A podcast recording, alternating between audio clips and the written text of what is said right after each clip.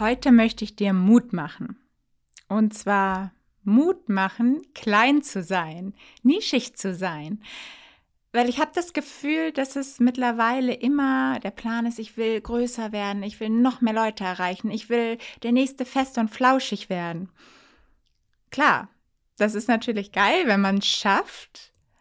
Dann auf jeden Fall herzlichen Glückwunsch. Es wird aber immer schwieriger die breite Masse zu erreichen, beziehungsweise dann auch richtig groß zu werden. Weil was meistens passiert, wenn man sagt, ey, ich möchte jeden erreichen im deutschsprachigen Raum, der Podcast hört,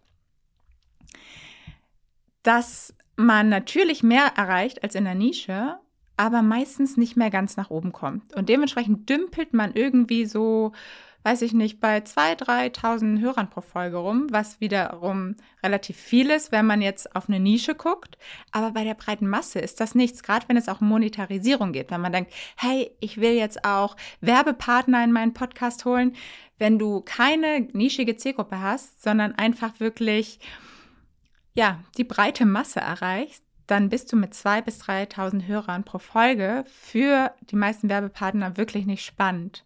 Da geht es eher bei 10.000 plus los und 10.000 ist da auch eher noch klein. Und deshalb möchte ich dir hiermit einfach mal Mut machen, dich wirklich auf eine kleine, wertvolle Zielgruppe zu spezialisieren. Die Frage ist natürlich auch, was ist das Ziel deines Podcastes?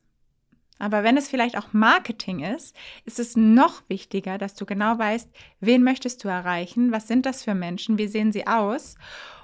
Und da kann es auch wieder wertvoll sein fürs Marketing. Wenn du eine wertvolle Zielgruppe hast, wie bestimmte B2B-Entscheider zum Beispiel, dann können teilweise wirklich schon 300, 500, 1000 Hörer pro Folge reichen, dass du spannende Werbepartner für dich gewinnst.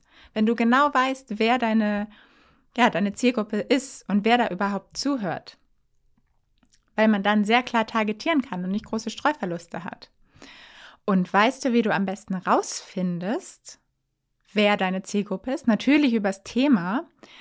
Aber gerade wenn sie noch so klein ist, wenn sie wirklich klein und nischig ist, deine Community, die dir zuhört, dann kannst du auch noch wirklich in den Austausch gehen. Du kannst sie fragen, ob sie dir Mail schreiben, du kannst Umfragen erstellen, kannst vielleicht sogar mal mit denen telefonieren, mit diesen Leuten, die dir zuhören, um mal herauszufinden, hey, wer bist du eigentlich, was wünschst du dir für Inhalte? Das funktioniert in der Regel wirklich nur mit kleinen Zielgruppen oder Communities. Später, wenn du einen größeren Podcast hast, dann wird das immer schwieriger.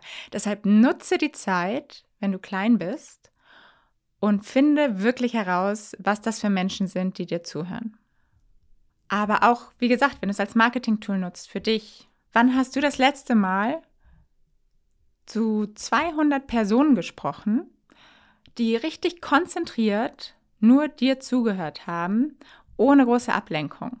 Das muss man sich mal vorstellen. 200 Leute in einem, einem Raum, die dich alle anstarren und total gebannt sind, was du erzählst. So ähnlich kann man sich das ja vorstellen, wenn die Leute deinen Podcast hören.